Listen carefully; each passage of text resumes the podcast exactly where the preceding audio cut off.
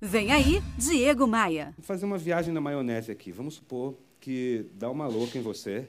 Aí você resolve fazer uma, uma escalada. Você, você decide sair do sedentarismo e virar. Como é que chama mesmo os caras que escalam montanhas? Montanhistas? Alpinistas? Vamos supor que seja seu objetivo escalar uma montanha.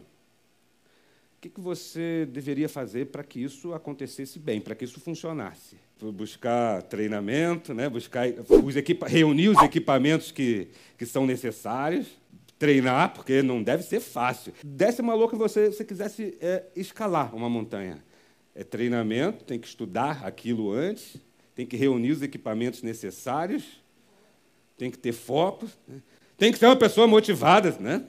Tem que ser uma pessoa que inova, tem que ser uma pessoa é, que busca sair da sua zona de conforto, porque o conforto é ficar em casa e não escalar. Né?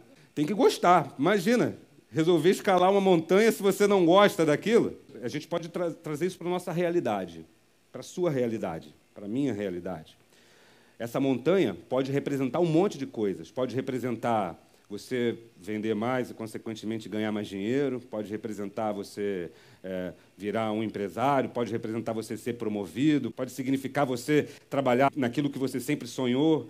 Essa montanha representa isso tudo. Tem que gostar, tem que estar motivado, tem que treinar, tem que sair da zona de conforto, tem que inovar, tem que ter mais o quê? Tirar da, a ideia da cabeça e, e agir colocar em prática. As respostas a gente tem. Mas veja você, primeiro, falta nas pessoas o quê? Em geral, genericamente falando, generalizando essa história, falta o quê? Falta força de vontade, falta iniciativa de chegar numa segunda-feira e, e, e, fazer aquilo que você pensou, que você criou, que você projetou. Falta motivação, falta tudo aquilo que vocês mesmos acabaram de, de compartilhar. Bora voar?